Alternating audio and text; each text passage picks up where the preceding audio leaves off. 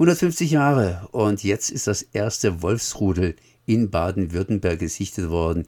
Genauer gesagt, eine Wölfin mit sogenanntem Gesäuge ist in eine Wildkamera hineingelaufen und wenn sie Gesäuge hat, dann dürfte sie auch junge, sprich Welpen, mit sich führen. Und ich bin jetzt hier verbunden mit Hauge Schneider und sage erstmal herzlich gegrüßt. Ja, herzlich gegrüßt auch. Wölfe, ein sensibles Thema und auch ein Thema, das differenziert hier in Deutschland und Baden-Württemberg behandelt wird. Zuerst einmal Schluchsee. Wir erinnern uns sicherlich daran, dass im Schluchsee ein Wolf gefunden worden ist, allerdings kein lebender Wolf, sondern erschossen. Von wem weiß man noch nicht so richtig. Und natürlich gibt es Menschen, die es ganz, ganz unterschiedlich sehen mit dem Wolf. Da gibt es die Jäger, da gibt es die Bauern, da gibt es die Naturschützer und da gibt es sogenannte Naturschützer, beziehungsweise sehr, sehr, sehr, sehr komplex. Sie selbst sind Jäger und stehen dem Nabu nahe. Das heißt, was für ein persönliches Verhältnis haben Sie denn eigentlich zum Wolf, beziehungsweise weshalb drängt es sich auf, dass ich Sie jetzt hier interviewe? Also ich bin eigentlich NABU-Vorsitzender, NABU Ortsgruppe Wald zu Tiegen und Umgebung. Und die hat ein relativ großes Einzugsgebiet und ich habe äh, früher sehr viel auch gejagt. Und äh, insofern habe ich auch jagdlichen Hintergrund. Und ähm, ja, das Thema Wolf beschäftigt uns relativ lange schon. Wir haben auch mit dem Forst zum Beispiel in in Höchenschwand, die Dummrickhütte mit den Informationstafeln und Wegen. Ein Thema, was uns alle betrifft und zwar positiv betreffen sollte, weil wir Artenschutz dringend notwendig haben. Nun trotzdem, der Wolf ist ein sehr, sehr sensibles Thema. Also das heißt erstmal der Wolf an sich, ich meine, der stammt ja äh, nicht vom Hund ab, sondern der Hund stammt vom Wolf ab. Wir kennen uns ein bisschen aus mit dem Hund, aber der Wolf und der Hund, das gibt ja da Unterschiede.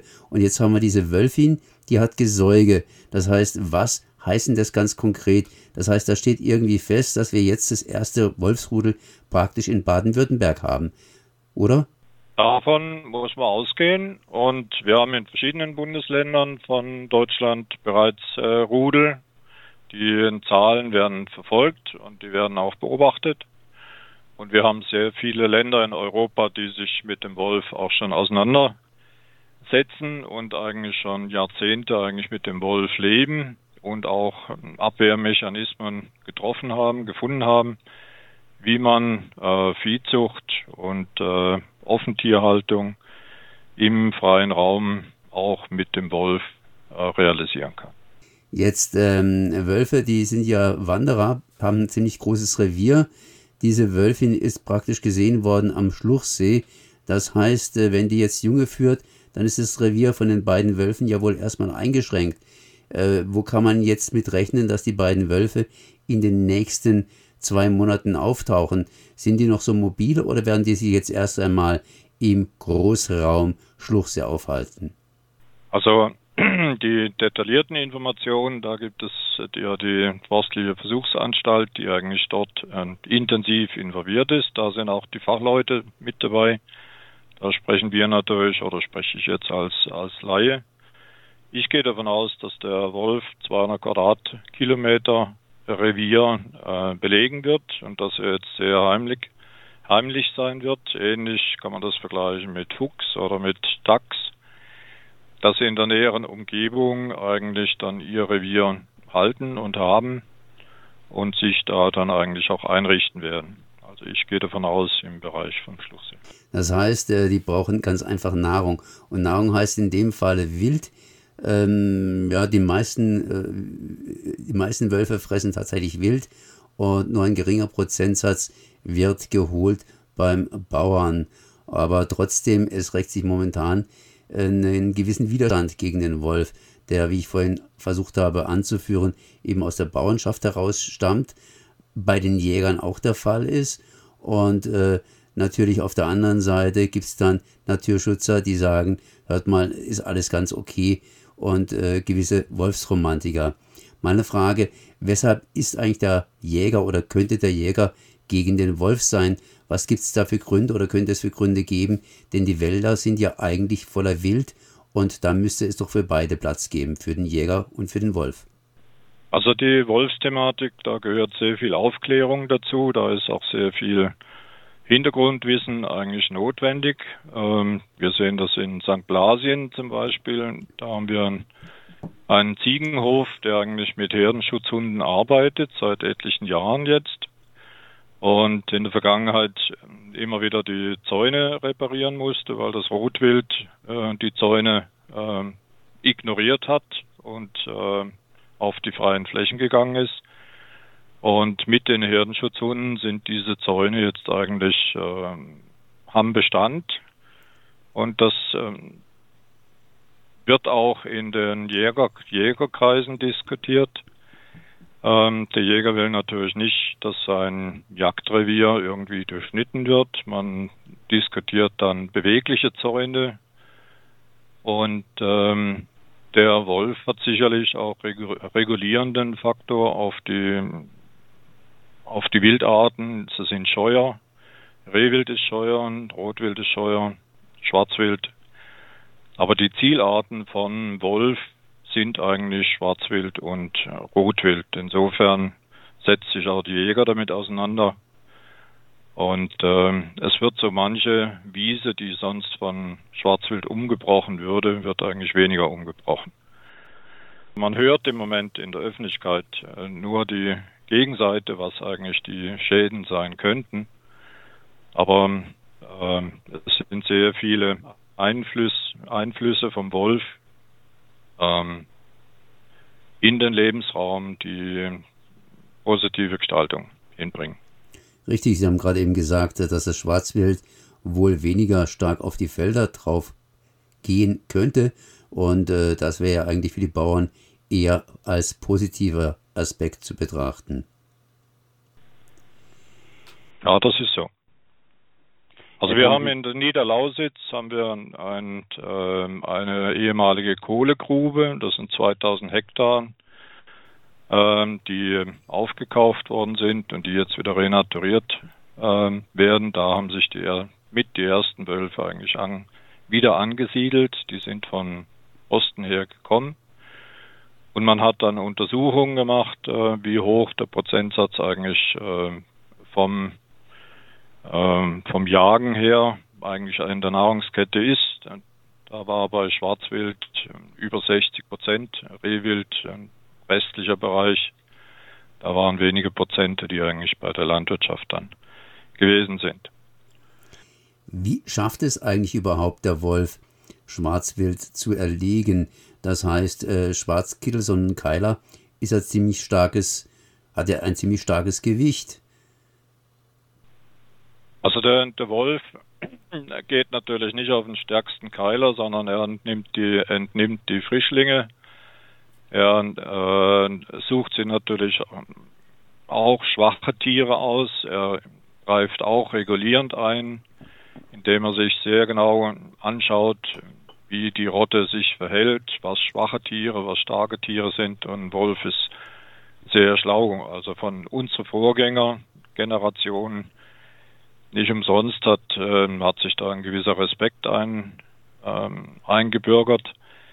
Der Wolf weiß sehr genau, wenn er mit wenig Aufwand eigentlich äh, Beute machen kann, dann wird er das tun. Und das ist auch der Grund, warum wir sagen oder warum ich jetzt auch in Diskussionen gehe, wenn, wenn Zäune in Hochlagen nicht verwendet werden. Das haben Schweizer Kollegen beobachtet. Dann lernt der Wolf dort eigentlich einfach zu jagen mit ähm, Ziegen, Schafen, ähm, Rindern eventuell. Wenn er dann ins Flachland kommt und dort dann eigentlich nicht, auch nicht geschützt wird oder weniger geschützt wird mit Zäunen, dann lernt er die zu umgehen. Und dieses, diese Lernphase, die muss man jetzt unter einen Hut bringen. Mit der Existenz vom Wolf, ja. Äh, mit anderen Worten, bevor der Wolf lernt, hier ähm, Haustiere, sprich äh, Kühe und so weiter, anzugreifen und zu fressen, muss man ihm beibringen, dass er sich eher an die Wildtiere hält. Genau. Der Wolf ist eigentlich ein scheues Tier. Und äh, wir haben das gleiche mit Kormoran und mit Graureihern, die, die Fischer und Angler, die haben bei ihren Teichen, haben sie auch Vorsichtsmaßnahmen getroffen mit gewissen Netzen. Und der Graureiher hält sich jetzt vermehrt äh, wieder an Mäusen auf den Feldern draußen oder an Fließgewässer und lässt eigentlich dann die Teiche in Ruhe. Und das muss eigentlich genauso passieren. Auch beim Fuchs, äh, wenn er in den Hühnerstall reinkommt, dann äh, kommt er in Blutrausch und das ist äh, nicht sehr angenehm. Das geht in, da verlässt man dann eigentlich die sachliche Thematik und Diskussion. In der Phase sind wir jetzt im Moment. Wir sind in der Phase, das heißt, das wir dürfte wohl eher sich auf Baden-Württemberg beziehen. Im Osten Deutschland hat man längere Erfahrungen mit dem Wolf. Wie waren denn die Erfahrungen im Osten, beziehungsweise zum Beispiel in Italien oder in anderen Ländern mit dem Wolf? Hat man sich da an den Wolf gewöhnen können und kann man das irgendwie auf Baden-Württemberg übertragen?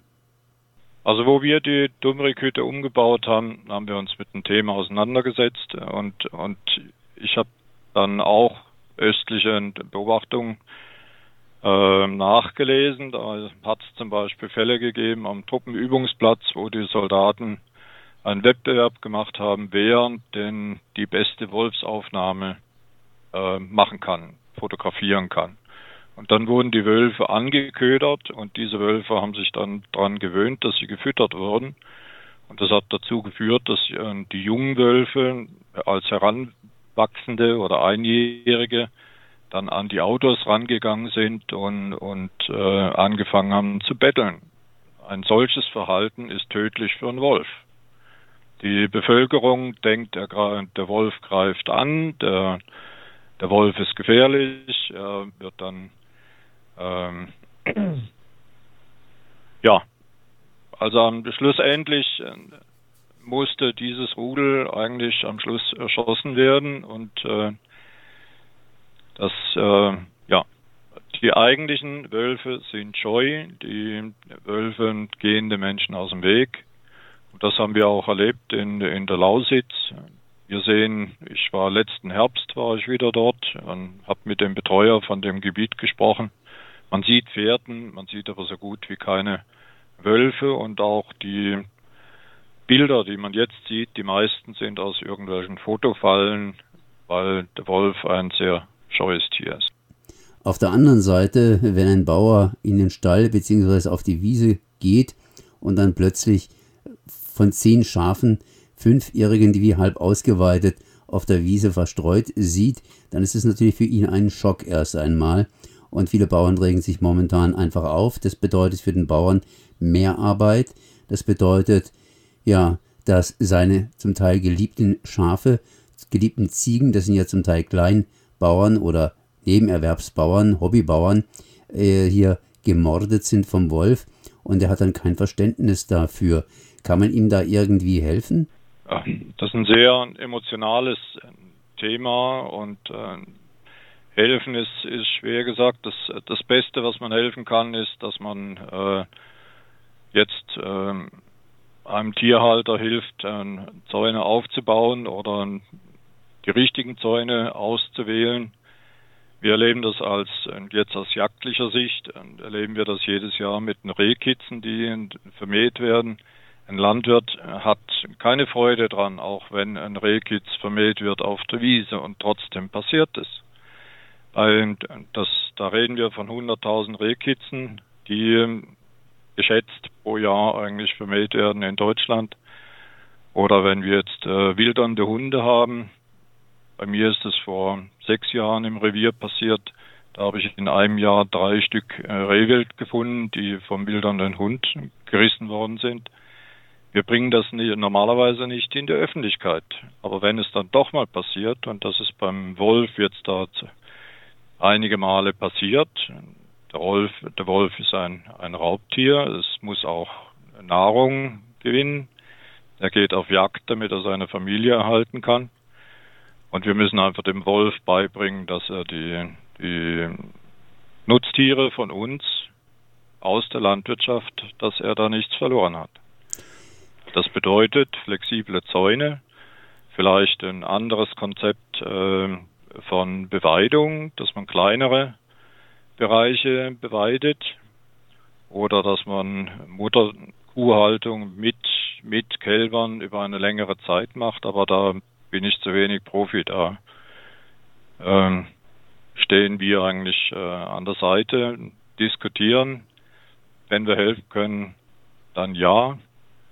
Ähm, aber es ist ein Thema, was sich entwickeln muss. Es gibt sogenannte Wolfberater, das heißt Menschen, die versuchen zwischen der Bevölkerung und dem Wolf bzw. den verschiedenen Gruppen zu vermitteln.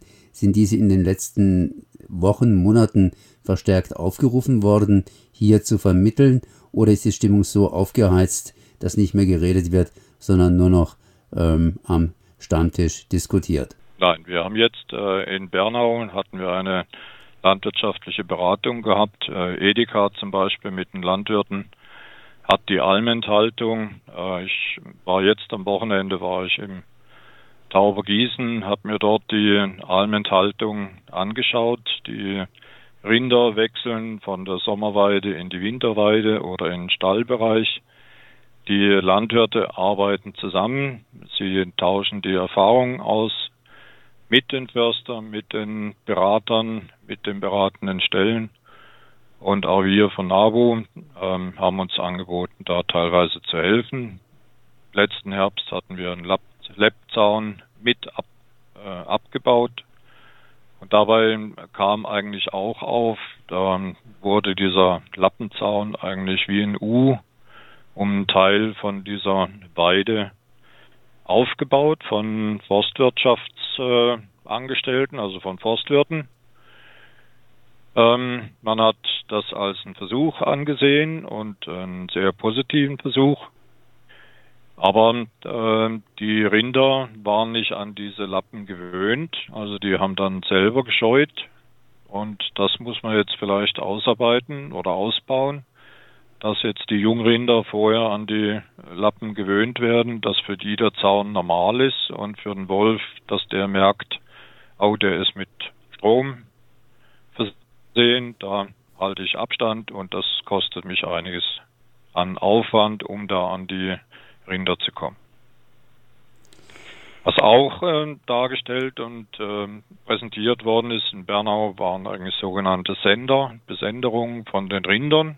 Das ist aber Zukunftsthematik. Wenn der Wolf merkt, dass er einen Riesenaufwand hat, um, um ein Rind zu erlegen und er wird nachher dann trotzdem nicht satt, weil man sofort reagieren kann und sagen kann, äh, er hat gar keine Zeit zum, zum Fressen, dann äh, lernt der Wolf, dass, dass ihm das gar nichts nützt. Das ist wie bei uns ein, ein Biber. Wenn, wenn ich den Biber jedes Mal den, den Baum wegnehme, dann wird er an den nächsten Baum rangehen, versuchen, den zu, zu fällen. Aber wenn man, also dort ist jetzt umgekehrt beim Biber, wenn man dem den Baum da lässt, dann lässt er den Rest in Ruhe. Und beim Wolf ist es umgekehrt, wenn, wenn er feststellt, dass jetzt bei den Rindern er gar keinen Vorteil hat, wenn er sich riesig anstrengt, um Kalb zu erlegen dann hält er sich eher an, an Schwarzwild oder an Rehwild, weil da kann er ungestört sein. Und von der jagdlichen Seite erleben wir das mit dem Schwarzwild. Wenn wir im, äh, im Maisfeld stark bejagen, dann äh, drücken sich die Sauen in die Eichenwälder und holen dort die Eichelmast. Und erst wenn dann abgeerntet ist, dann gehen die ähm, Sauen eigentlich in die Felder raus. Also die beobachten sehr genau, wie Jäger und Landwirt und Naturschützer eigentlich reagieren. Ein Bauer im Schwarzwald ist ja eigentlich, äh, ja was, ist es ein Milchbauer oder ist es eher ein Ferienhotelbetreiber? Sprich, der Tourismus hat im Schwarzwald eine ganz, ganz starke Bedeutung. Wird es eher positiv gesehen, dass es der Wolf da ist, nach dem Muster, da haben wir ein neues, interessantes Gebiet wo die Leute hingehen und ein bisschen Aufregung verspüren? Oder hat man eher Angst, dass wenn der Wolf da ist, dass dann die Touristen sagen, nee, da gehen wir lieber auf Hawaii und legen uns mit den Haien an? Also wir sind in, mit meiner Familie, bin ich sehr viele Jahre wandern in, in die Alpen gegangen und äh, zum Skifahren im Sommer zum, zum Bergwandern. Und es gibt sehr viele äh, Berggebiete in Schweizer Alpen oder italienischen Alpen, wo uns schon sehr lange die Wölfe beobachtet haben, wo das für die Touristen gar kein Thema war. Und äh, das äh, erwarte ich jetzt eigentlich auch im Schwarzwald. Ja, wir haben sehr viele seltene äh, Arten, wo wir eigentlich mehr Rücksicht nehmen sollten, wo wir eigentlich Gebiete zur Verfügung stellen sollten oder zumindest äh, akzeptieren, dass auch äh, seltene Arten da sind. Ich rede jetzt da vom Auerwild zum Beispiel, von Gämsen, von Rotwild. Wenn der Einstand entsprechend geschont wird, dann äh, hat jeder sein Rückzugsgebiet. Und da kann man hier und da auch Vergleiche ziehen mit der Schweiz. Da werden ganze Bereiche dann eigentlich dann auch als Rückzugsgebiet in bestimmten Jahreszeiten dann eigentlich ausgewiesen. Der Tourismus in, im Schwarzwald ist sicherlich ein, ein starkes äh, Einkommen.